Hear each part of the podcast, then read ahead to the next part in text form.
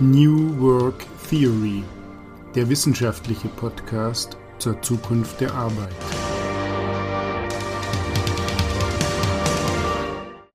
Ja, hallo und willkommen zu einer weiteren Folge von New Work Theory, der wissenschaftliche Podcast zur Zukunft der Arbeit. Wie immer mit Dr. Stefan Birk. Hallo Stefan. Hallo Andreas und ich begrüße Dr. Andreas Schiel. Ja, der bin ich, genau. Und ähm, ich führe heute in unsere Folge ein und das ist die dritte Folge zur Resonanz. Ähm, und der Titel lautet heute Resonanz von Mission Statements und Evangelisten. Ja, und um genau sowas soll es heute gehen, nämlich um die Sinnansprüche und die, ja, sag ich mal, manchmal vielleicht etwas hochtrabenden äh, Botschaften und Versprechen, die bestimmte Unternehmen in die Welt setzen. Wir kennen das insbesondere von der amerikanischen Westküste, von den Unternehmen im Silicon Valley, aber das ist natürlich äh, gar nicht mal so, dass die dann äh, Alleinstellungsmerkmal hätten. Also diese Sinnansprüche und Botschaften, um die soll es heute ein bisschen gehen im Kontext von Resonanz also die These ist, diese Sinnansprüche und diese Versprechen, das ist nicht etwa nur irgendwie eine, eine wirre Werbeidee oder so, so, ein Gag, um sich wichtig zu machen oder ein bisschen äh, die Öffentlichkeit auf sich aufmerksam zu machen, sondern da steckt richtig Substanz dahinter. Da geht es den Unternehmen um was. Und zwar geht es darum, ein Bedürfnis zu befriedigen, das eigentlich bei allen von uns äh, vorhanden ist, bei den Mitarbeitern dieser Unternehmen, aber auch bei den Kunden, bei den Anteilseignern. Und zwar um ein Bedürfnis nach Resonanz. Darum treten bestimmte Firmen so auf und machen so großspurige Versprechen wie zum Beispiel Apple oder Tesla und äh, erzählen uns was von der Verbesserung der Welt. Mhm. Das ist die These, über die ich heute gern ein bisschen mit dir reden möchte. Ja, aber Andreas, du weißt, da triffst du bei mir einen ganz wunden Punkt, ja, geradezu schon allergischen Punkt. Diese Personen, äh, Steve Jobs beispielsweise von Apple oder Elon Musk, äh, es gibt natürlich auch andere ähm, bei Google und so weiter, die stehen bei mir ja im Verdacht, immer sich selbst zu inszenieren und wirklich hervorragendes Marketing für ihre Firmen zu machen. Da bin ich doch sehr skeptisch, ob da wirklich mehr dahinter steckt, als nur die Leute davon zu überzeugen, dass man die besten Produkte hat und die höchsten Preise nehmen kann dafür. Mhm. Also das ist ganz bestimmt ein Aspekt. Ne? Also das, ne, das ist natürlich auch ein, Effekt, den das haben kann. Das kann schon hervorragend wirken für das Marketing und deswegen wird das sicherlich auch bedient, diese Seite. Aber ich glaube, da, da gibt es halt noch mal was, was dahinter steht und was dann doch vielleicht weitaus wichtiger ist. Und da geht es um eben um Resonanz und das möchte ich mal ein bisschen erklären, um diese sogenannten vertikalen Resonanzachsen. Wir hatten ja äh, beim letzten Mal in der letzten Folge zwei äh, schon mal ein bisschen über diese Resonanzachsen gesprochen.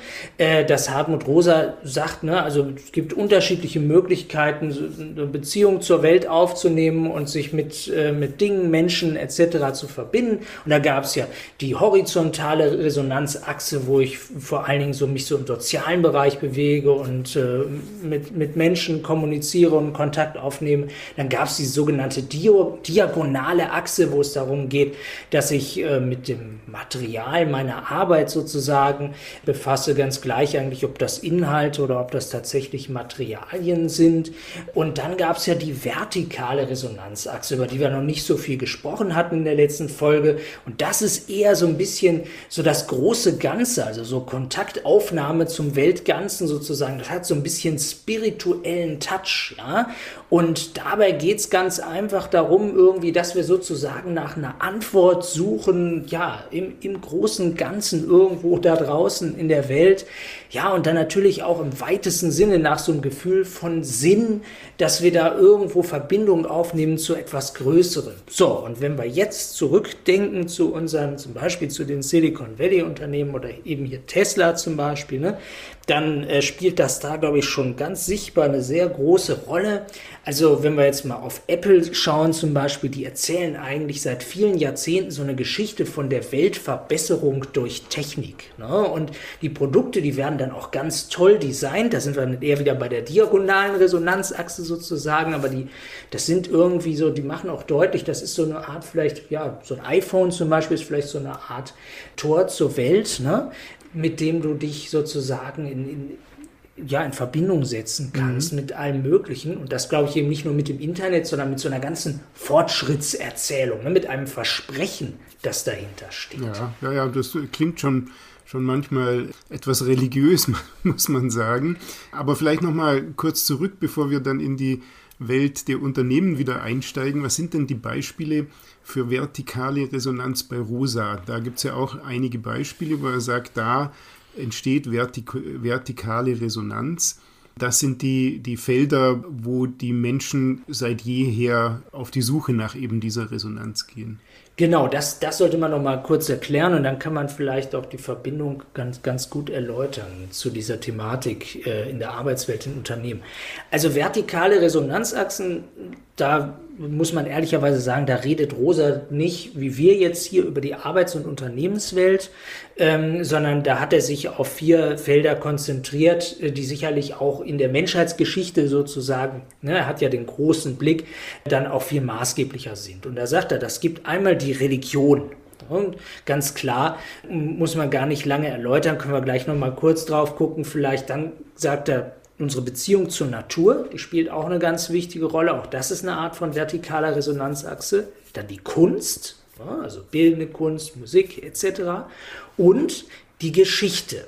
So, und was haben all diese vier Bereiche gemeinsam? Die schaffen halt irgendwie so, so eine Verbindung, eine Beziehung zum Weltganzen. Ne? Das kann man sich, glaube ich, ganz gut vor Augen führen und das hängt dann auch davon ab, was jemand vielleicht für eine Mentalität hat, was er für einen Hintergrund äh, hat, in was für Zeiten der lebt. Ne? Die Religion ganz klar, ne? die schafft ja diesen Bezug zum Weltganzen, weil es eine Erzählung gibt. Da gibt es vielleicht einen Schöpfer Gott, ne? der alles irgendwie im Griff hat und äh, sich in einem irgendwie was gedacht hat, die, die Welt sozusagen mit, mit Sinn füllt. Oder wenn wir halt gucken, Natur erleben, das ist auch sehr ähnlich. Es gibt auch viele Menschen, gerade heute, die sind eben weniger religiös in diesem traditionellen Sinne, aber die gehen da zum Beispiel in den Wald und ähm, da spüren die irgendwie eine Verbindung ne, zur, äh, zur Welt und fühlen sich irgendwie auf eine andere Art und Weise im Universum aufgehoben sozusagen, als wenn ich jetzt vielleicht hier nur in meinem Büro sitze. Ähm, die Kunst auch ganz klar, ne? also auch die schafft ja immer Bezüge irgendwie zu etwas Größerem, vielleicht auch zum Ewigen. Ne? Äh, das wird ja rauf und runter diskutiert äh, in, in, der Kunstgeschichte, in der Kunsttheorie. Das gilt auch für Musik. Dazu hat Hartmut Rosa ganz tolle Ausführungen gemacht, wie Musik Resonanzerlebnisse ermöglicht. Ja, und Geschichte, ne? Auch Geschichte, die verbindet uns ja mit dem großen Ganzen irgendwie, ne? Die schafft mhm. ja auch diesen Bezug dazu, dass wir nicht halt nur im Hier und Jetzt leben und dann vielleicht schon bald verschwunden sind, sondern dass es vorher was gab und dass es wahrscheinlich hinterher noch was mhm. geben wird. Ja, ja. ja, und das sind so diese Felder, die, die Hartmut Rosa aufzeigt. Mhm. Wenn ich da äh, kurz dazwischen äh, fragen darf, wenn man sich jetzt die heutige Gesellschaft anguckt, und ich glaube, mhm. da wolltest du auch noch mal ein paar Sätze drüber sagen, dann sind das ja Felder, die sicherlich von dem einen oder anderen sozusagen zur Resonanz genutzt werden. Aber ich kann mir sehr gut vorstellen, dass es viele, viele Leute gibt, die so im Alltag eingespannt sind und ähm, möglicherweise so in ihren alltäglichen Tätigkeiten ähm, auch äh, Scheuklappen aufhaben müssen, dass diese, Ren diese Resonanzachsen gar nicht zugänglich sind für sie. Also ich kann mir sehr gut vorstellen, ähm, Religion, das ist ja ein äh, Befund, der ist schon seit langem da, nimmt immer weiter ab in der äh, Bedeutung. Zur Kunst, das ist eigentlich eine Minderheit, würde ich mal sagen. Vielleicht mal populäre Musik ausgenommen, wo auch Resonanz natürlich äh, äh sich erzeugen kann. Und äh, die Geschichte, naja, also ich weiß nicht, da, da kennen sich vermutlich auch viele nicht so aus. Also langer Rede, kurzer Sinn. Ist das heutzutage überhaupt denkbar, dass das wirklich im großen Stil als Resonanzachse genutzt wird oder fallen die meisten Leute oder ganz viele Leute einfach raus, weil sie zu diesen vier Bereichen gar keinen Bezug haben? Ja, also ja und nein. Also ich, ich glaube beides und das ist natürlich auch spannend. Also du hast vollkommen recht, dass auf jeden Fall in den heutigen Zeiten der Bezug zu diesen vier Feldern der vertikalen Resonanzachsen, die, die Rosa da aufzeigt, dass das ja immer schwieriger geworden ist. Also insbesondere die Religion, ganz bestimmt auch die Natur. Und äh, das, das ist aber jetzt auch gerade das Spannende. Das erklärt, glaube ich, auch ganz gut, warum äh, da solche Unternehmen auftreten, die dann ähm, eine, eine Ergänzung dazu schaffen. Und die ja, die da irgendwie Alternativen anbieten. So, alternative Zugänge zu diesen, äh, zu diesen Resonanzachsen. Also, aber ganz klar, Rosa, der sagt, die Moderne ist eigentlich eine Resonanzkatastrophe. Ja, also die Zeit, in der wir heute leben und das ja nicht erst seit gestern, diese ganze Epoche, weil die es uns in gewisser Hinsicht natürlich total erschwert, wie du das eben gerade sagtest, äh, tatsächlich äh, gerade auch diese vertikalen Resonanzachsen zum Schwingen zu bringen, ne? weil Religion ist für viele Leute eigentlich heute No-Go sozusagen, da haben die überhaupt keinen äh, Bezug mehr dazu, weil das äh, vielfach als, als diskreditiert und als altbacken mindestens gilt. Und dann mit der Natur, genau, ne, wie so als Stadtmenschen, ganz, ganz viele von uns leben in Städten und sind von technischen äh, Gerätschaften immer umgeben. Und wo ist da eigentlich unser Bezug zur Natur? Aber ich glaube, genau an dieser Stelle, da kommt halt so ein Unternehmen wie Apple zum Beispiel rein und das versucht uns so eine Resonanzachse auf eine ganz andere Art und Weise zu eröffnen, ne? indem das halt äh, versucht, so, so etwas über den Bezug zu Technologie und einzelnen technischen Artefakten herzustellen. Ne? Und das ist, äh, glaube glaub ich, auch der eigentliche Grund. Also die Leute gieren nach Resonanz, die finden die nicht mehr unbedingt in den üblichen Feldern, in denen Menschen früher traditionell jedenfalls diese vertikalen Resonanzachsen, wie Rosa das eben nennt, auch bedienen konnten sozusagen, beziehungsweise zu denen Zugang gefunden haben. Und jetzt kommen solche Unternehmen, jetzt kommt auch ein ganzer Markt. Ne? Das hat ja auch was mit, mit dem sogenannten Kapitalismus, mit der Marktwirtschaft zu tun und bietet uns da so Resonanzalternativen an.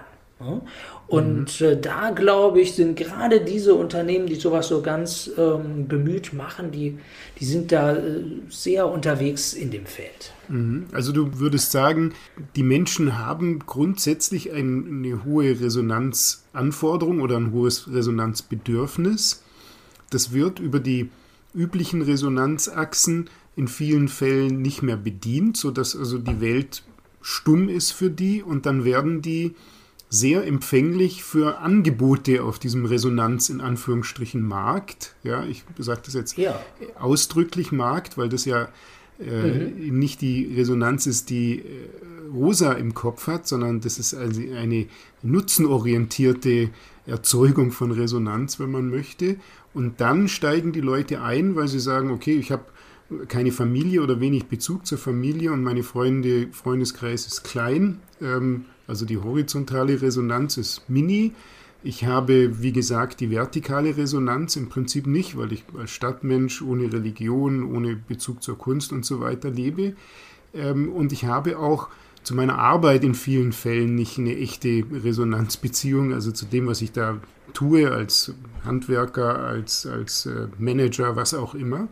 Ähm, ja. Und dann werde ich empfänglich für Resonanzversprechen von Steve Jobs beispielsweise, der ja, mir sagt, ja, genau. also kauf mein Produkt, dann wird die ja. Welt besser, sozusagen. Ich mein, also, Oder arbeite für mich und dann wird die Welt besser. Man muss sich das ja nochmal vor Augen führen, dass die Leute, ich glaube, bis heute, aber vor allem in der Anfangszeit, als jetzt das iPhone zum Beispiel neu war, die haben ja sich eine Nacht mindestens um die Ohren geschlagen in der Schlange vor dem Apple Store, ne?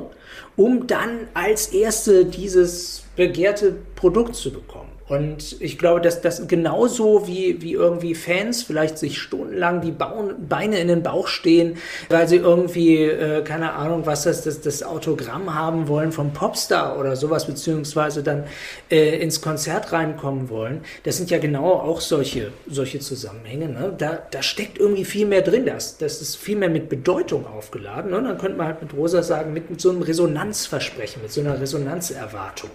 Mhm, mh stecken da nicht auch äh, gewaltige Gefahren drin in dieser vertikalen Resonanz, wenn man das jetzt vielleicht mal so anreißen kann, dass diese äh, vertikale Resonanz auch sehr missbraucht werden kann.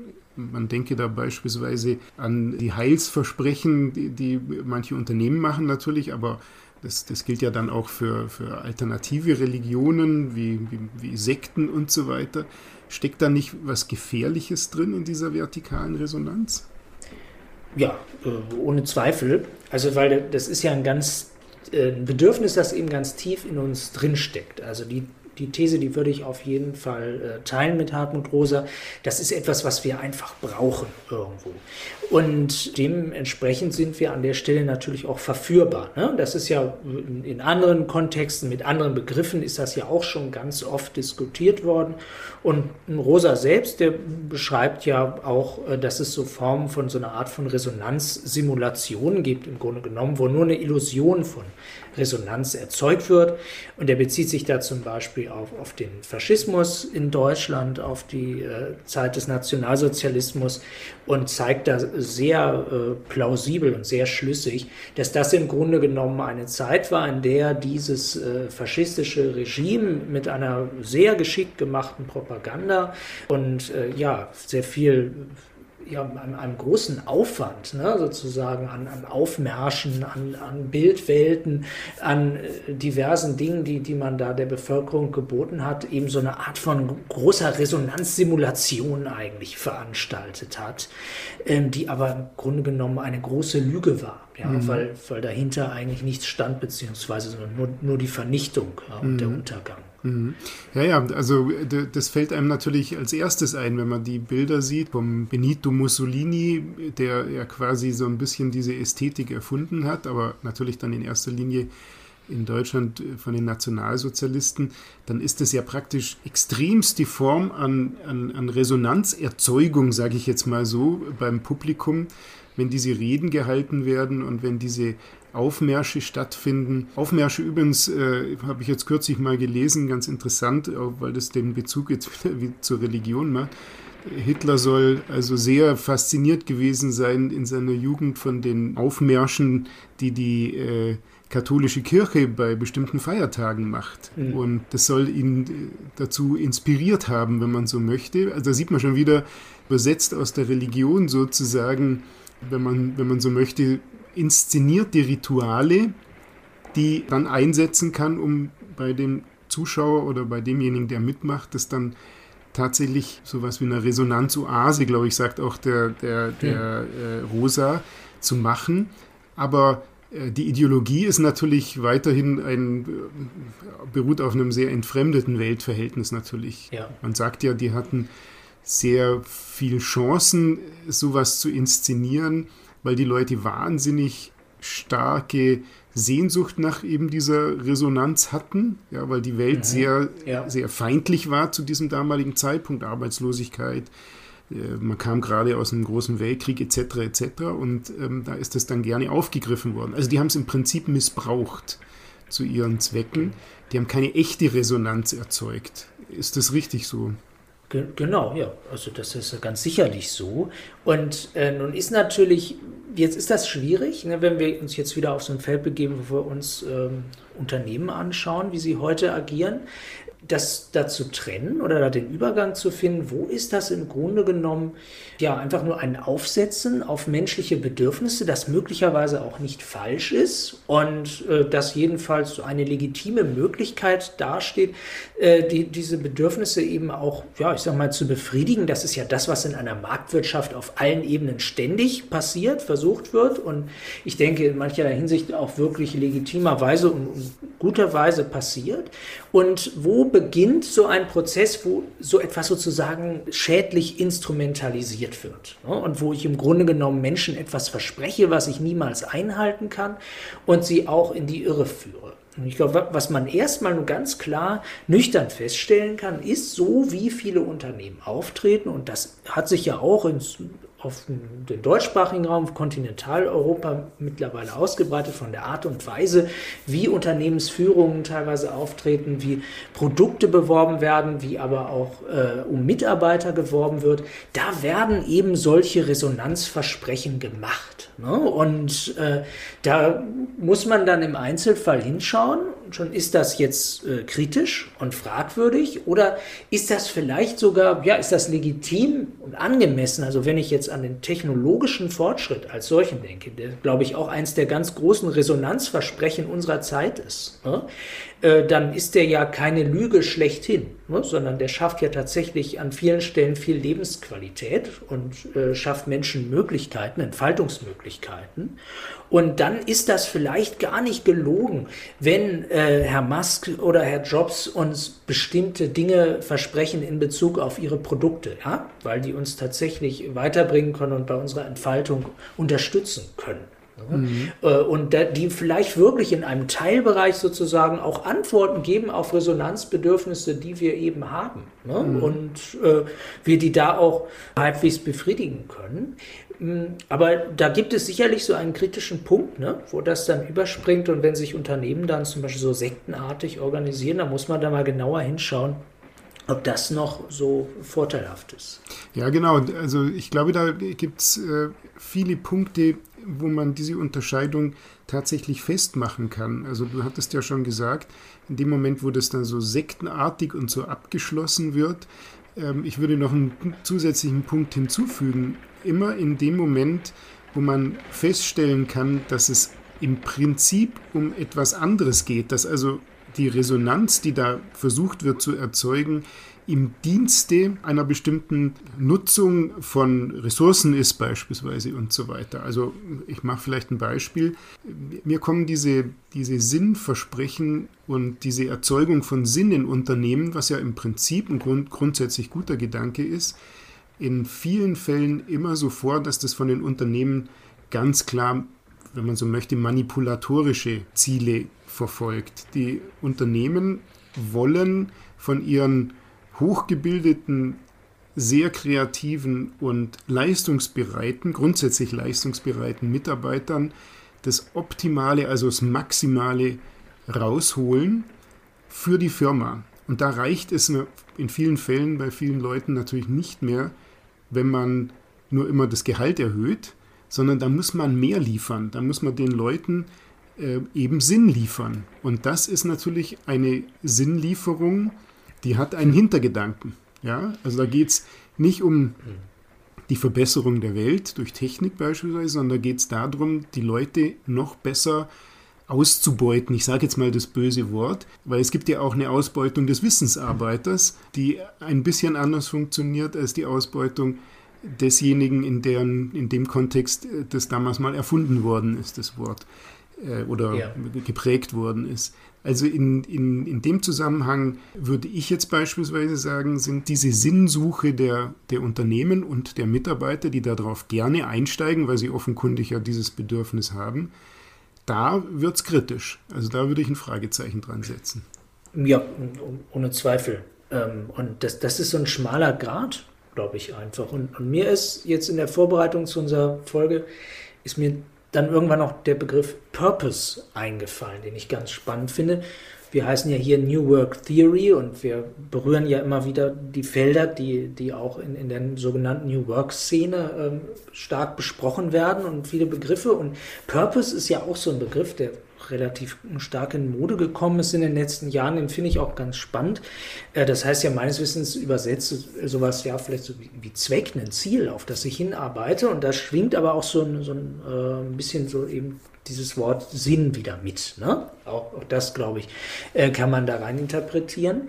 Aber es geht ja darum, also das, das wird ja dann oft so kommuniziert, dass gesagt wird, was du brauchst in deiner Arbeit und was auch ein Unternehmen braucht, um wirklich nachhaltig erfolgreich zu sein, das ist dieser Purpose, also irgendwie so ein, äh, ein Zweck, auf den du hinarbeitest, der eben auch wieder verbunden ist mit einem größeren Ganzen. Ne? Und da habe ich schon wieder alles läuten. Ne? Das könnte man eben jetzt in dieser Diktion von Hartmut Rosa, könnte man da wieder sagen, ja, ja, das ist die Verbindung zur vertikalen Resonanzachse.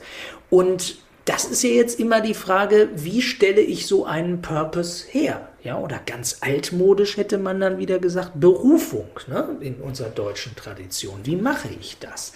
Weil wenn das, wenn das funktioniert und wenn das äh, ein Einzelner oder ein Unternehmen für sich so erlebt, dann kann das ja etwas sehr, sehr Gutes und Vorteilhaftes sein, weil ich einfach feststelle, das, was wir machen, das ist in ein größeres Ganzes eingebunden in einer sinnvollen Weise. Davon profitieren zum Beispiel andere Menschen.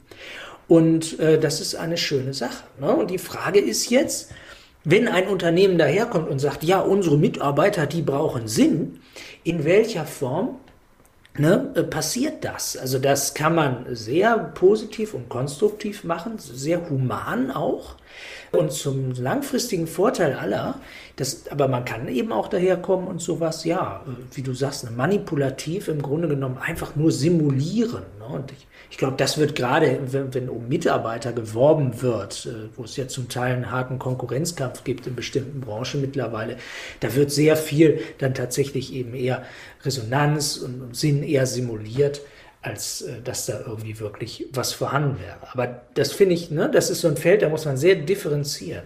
Ja, also ganz, ganz genau. Also äh, das ist auch ein Gesichtspunkt, der, der eine große Rolle spielt, ist, beim Wettbewerb um die Talente muss man sich unterscheiden. Also haut man da ein besonders sinnvolles äh, Unternehmensziel raus, an das vielleicht kein Mensch tatsächlich glaubt, aber in den Broschüren macht sich das natürlich super gut und ich würde sagen, das ist nicht die Ausnahme, sondern das ist der Normalfall. Ich denke, du hast völlig recht, einen Purpose als Unternehmen zu haben, der dann auch abstrahlt auf die, Unternehmen, auf die Unternehmensmitglieder, also auf, insbesondere natürlich die Mitarbeiter, aber auch auf andere Interessenten oder Stakeholder, wie man das so schön sagt, das ist ja auch nichts ganz Neues. Das gibt es nämlich in vielen Fällen schon.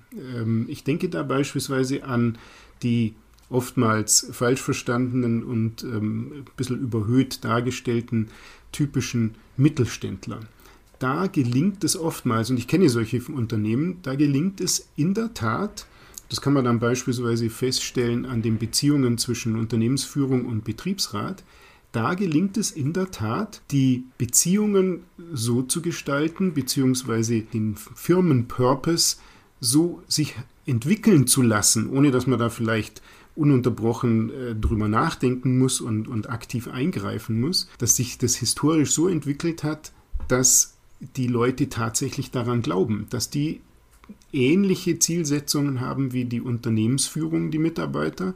Nicht, weil sie dazu verführt worden sind durch Hochglanzbroschüren, sondern weil sich das entwickelt hat in der Unternehmenshistorie, weil die daran glauben, das beste Produkt zu machen und auch die entsprechenden Stolz darauf haben, dieses Produkt dann ähm, herzustellen und zu sagen, dass sie Teil dieser Firma sind. Also das gelingt in vielen Fällen.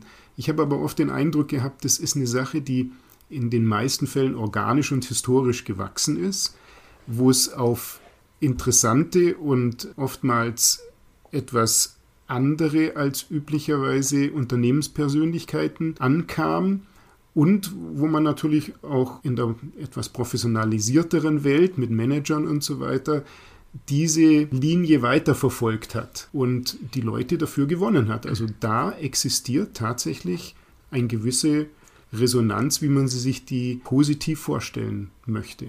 Ja, genau. Und ich glaube, das ist auch ein total wichtiger Punkt. Ich habe nämlich auch an, an diese sprichwörtlichen deutschen mittelständischen Unternehmen gedacht äh, in der Vorbereitung, genau wie du jetzt, weil das Tolle daran ist, ähm, die haben so eine gewisse Bescheidenheit. Ne? Du sagst jetzt, das ist organisch gewachsen. Und wir haben ja jetzt im Kontext von Resonanz schon öfter über diese Unverfügbarkeit geredet. Also, dass sich das nicht erzwingen kann, sondern dass sich das eher einstellt, wenn ich nicht so viel falsch mache und einiges richtig. Und ich glaube, das ist diesen Unternehmen zum Teil ganz hervorragend gelungen. Da stellt sich das dann eben ein. Irgendwie, da, da kriegen die Leute quasi automatisch Kontakt zu so einer vertikalen Resonanzachse, wenn sie in einem Unternehmen Weile arbeiten, weil sie spüren irgendwie, ja, das ergibt Sinn. Ne? Und hier gibt es eine Einbindung ins größere Ganze. Wir schaffen irgendwie an etwas, wovon auch andere profitieren.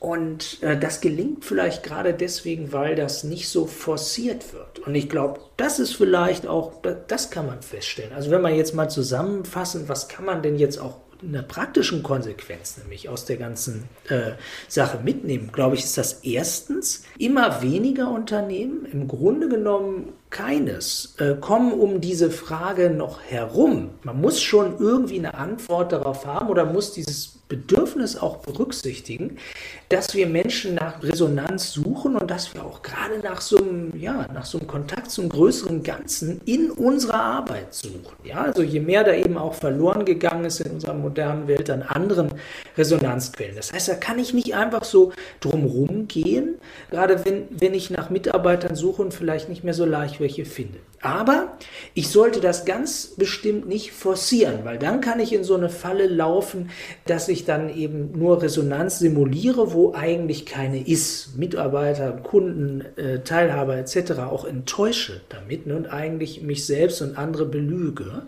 sondern ich muss irgendwie einen, einen, Zugang dazu finden, der ja, der so ein bisschen bescheidener und subtiler ist, aber ich darf das nicht aus den Augen verlieren, so, ne, sodass ich dann quasi hinterher als Unternehmen irgendwie ohne Sinn und Zweck, ohne jeden Purpose dastehe, das wird sich sicherlich nicht gut auswirken langfristig. Ja, und natürlich muss das authentisch passieren. In dem Moment, wo das ein Instrument unter anderen ist, ähm, also wir basteln uns ein Leitbild und äh, wir schreiben da etwas von Purpose rein und etc. etc. Das sind ja, wenn man die aufgesetzt macht und nicht authentisch aus der Gesamtorganisation heraus entwickelt, sind das ja auch wieder bloß Instrumente. Und ein Instrument darf sowas wie ein Leitbild in einem Unternehmen eigentlich nicht sein, sondern das muss eigentlich widerspiegeln, was das Unternehmen tatsächlich ist. Und das kann man nicht, indem der Vorstand in einer Klausursitzung am Wochenende ein Leitbild entwirft und das dann einfach äh, ausformulieren lässt von seinen Referenten, sondern das muss natürlich vom Gesamtunternehmen bottom-up sozusagen kommen, was natürlich wesentlich schwieriger zu entwickeln ist. Das ist nur als ein Beispiel für Leute, die in der Unternehmenspraxis sind, die kennen diese Leitbild-Erzeugungsprozesse, teilweise die eigentlich nur aufgesetzt sind. Und da, in dem Moment, da scheidet sich wieder in der Praxis zwischen was ist wirklich unser Zweck des Tuns und was ist der Zweck des Tuns, den der Vorstand meint, dass das jetzt richtig ist, zu publizieren gegenüber der Umwelt und den, und den Mitarbeitern. Also da kann man immer ganz gut ja. sehen, wie ernst die ganze Sache dann gemeint ist. Genau, und da sollte man eigentlich auch viel mehr über, über die Praxis gehen und über das unmittelbare Erleben und den gesunden Menschenverstand in Anführungszeichen, ne, als, wie, wie du sagst, in solchen künstlichen, aufgesetzten Leitbildprozessen oder wie wir das eben hier für, für den Folgentitel entlehnt haben aus dem amerikanischen, diese Mission Statements, die dann aufgesetzt werden. Ja, das ist oftmals eben eher, eher oberflächlich und wenig nachhaltig bleibt mir nur noch eine Prüfung zu empfehlen, die man immer machen kann, wenn man über dieses, über dieses Thema spricht. Wir hatten es vorher schon mal ganz kurz angedeutet. Diese sehr hermetisch abgeschlossenen Unternehmen sind, was die Sinnproduktion betrifft oder die, den, den Purpose betrifft, möglicherweise von außen betrachtet besonders stark. Aber dadurch, dass sie sich sozusagen abgrenzen gegen andere. Ich will nur ein Beispiel nennen, wenn man sich das Apple-Gebäude mal anschaut, das neu entstanden ist in, äh, im Silicon Valley, dann ist es so ein runder Kreis, das im Prinzip ausschaut fast wie so ein Raumschiff, könnte man sagen. Aber das ist genau der, der Ausdruck dieses hermetisch abgeschlossenen, die Umwelt ausschließenden, nämlich da gibt es einen, einen Innenhof, einen, einen Campus und dann gibt es eben die Gebäude außenrum und, und das andere ist auch Umwelt sozusagen. Also da wird schon sozusagen in der Architektur deutlich, wie man sich äh, abgrenzen will. Und diese Abgrenzungsaktivitäten, dass man beispielsweise die gesamte Freizeit von, von Mitarbeitern innerhalb der Firma ähm, abdecken kann. Also da gibt es ein Gym, da gibt es äh, alle möglichen Arten von Kantinen, da kann man sogar übernachten, ähm, wenn man keine Zeit hat zum Nachhausefahren. Noch ein äh, Tipp an der Stelle, in dem Roman The Circle von Dave Eggers wird das im Prinzip im Extremfall dann dargestellt. Und was das ist, ist im Prinzip nichts weiter als das Abschneiden von anderen Resonanzachsen. Also wenn man nicht mehr bei seiner Familie wohnt, wenn man mit auf dem Firmencampus wohnt, wenn man keine Freunde mehr treffen kann, wenn man in den, ins Gym geht auf dem Campus, wenn man nur an die Arbeit denkt und nur Freunde oder Bekannte hat, die was mit der Arbeit zu tun haben und keine religiöse Bindung mehr Zeit hat oder in die Natur geht, weil man nur auf dem Campus rumläuft, dann versucht jemand manipulativ mich abzuschneiden von anderen Resonanzachsen, damit die Resonanzachse, auf die er zu, zu sprechen kommt oder die er forcieren möchte, zu stärken. Das ist ein ganz wichtiges Beispiel, wie man erkennen kann, wie ernst das Unternehmen auch nehmen und wie gefährlich das auch sein kann. Wie gesagt, ähm, in der Dystopie von Dave Eggers kann man das dann ähm, auf eine ganz unterhaltsame Art und Weise nachlesen. Also das stimmt, das bringt mich nochmal, um das ganz kurz noch auf den Punkt zu bringen, finde ich auch nochmal ganz treffend, um das einfach äh, präzise nochmal zu sagen. Also was sicherlich falsch ist, ist, wenn ich als Unternehmen so äh, glaube, ich könnte meine Mitarbeiter allein selig machen, ne? mit allem drum und dran, so wie du es gerade beschreibst, so in einem eigenen Universum, was aber sicherlich dann wieder ein richtiger Anspruch wäre, zu sagen, ich mache ihnen ein Resonanz, ein Sinnangebot sozusagen in einem Teilbereich ihres Lebens, ne? durch, durch meine Tätigkeit, durch mein Angebot. Aber ich bin halt nicht der einzige Leitstern sozusagen, ne? der da irgendwie äh, dem, den Menschen alles bietet, was sie brauchen. Ja, ich glaube, wir können zusammenfassen ein bisschen. Und ich würde bei der Gelegenheit vielleicht mal den ersten Teil für mich machen. Ich finde, es ist relativ wichtig, sich über diese Resonanzachsen klar zu sein, diese Resonanzachsen auch ernst zu nehmen. In der Arbeit ist aber mit Sicherheit, sind diese Resonanzachsen mit Sicherheit alle relevant, wobei die vertikale Resonanzachse aus meiner Sicht die größten Gefahren bietet, eben durch diese sehr überbordende Sinndiskussion, die jetzt auch stattfindet. Da würde ich immer meine Fragezeichen hinsetzen und wir haben ja einige Punkte genannt, wo die roten Warnleuchten angehen sollten, wie beispielsweise totale Abgeschlossenheit, hermetische Abgeschlossenheit von solchen Organisationen oder dass man das Gefühl hat, nicht los wird, dass diese Resonanzerzeugung einen, einen sehr manipulativen Charakter hat auch die Methode der Erzeugung, wie zum Beispiel, dass äh, Zielsetzungen äh, übergreifender Art äh, nur von einer kleinen Gruppe von Entscheidungsträgern erzeugt werden und so weiter. Das sind alles Punkte, wo es bei mir als Mitarbeiter sofort die rote Lampe angeht und wo ich sage, also die meinen es nicht wirklich so ganz ernst mit dem Purpose, der dann gesund ist fürs Unternehmen und auch natürlich für die Mitarbeiter. Das wäre so meine kleine Zusammenfassung für heute.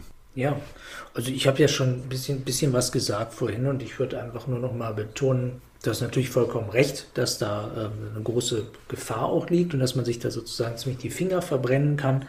Aber man muss es halt ernst nehmen, ne? weil das ist einfach ein tiefgehendes Bedürfnis. Und ähm, das, das, wird auch immer wieder äh, Menschen geben, die einerseits da noch eine Antwort suchen und sich eben gerade auch in diesem Feld der sozusagen vertikalen Resonanzachsen auf die Suche machen in der Arbeitswelt, in, in der Unternehmenswelt, äh, in unseren Marktwirtschaften und halt da die, diese Antworten finden wollen. Und deswegen ist das einfach ernst zu nehmen und das ist für, für jedes Unternehmen eben auch wichtig, sich damit auseinanderzusetzen, aber eben vielleicht nicht die, die ganz einfachen Antworten darauf als erste zu geben und zu glauben, damit hätte man dann das Problem für sich erledigt. Ja, da kann, das kann ich nur unterschreiben. Diese Thematik Resonanz hat sehr viele Ebenen, über die wir auch in Zukunft noch sprechen können. Ja, vielen Dank dir, Stefan, und wie immer frohes Schaffen. Tschüss. Weitere Informationen über unsere Themen und das Seminarprogramm Mensch.0 findet ihr auf unserer Website www.arbeitslabor.de. www.new Work Theory, der wissenschaftliche Podcast zur Zukunft der Arbeit.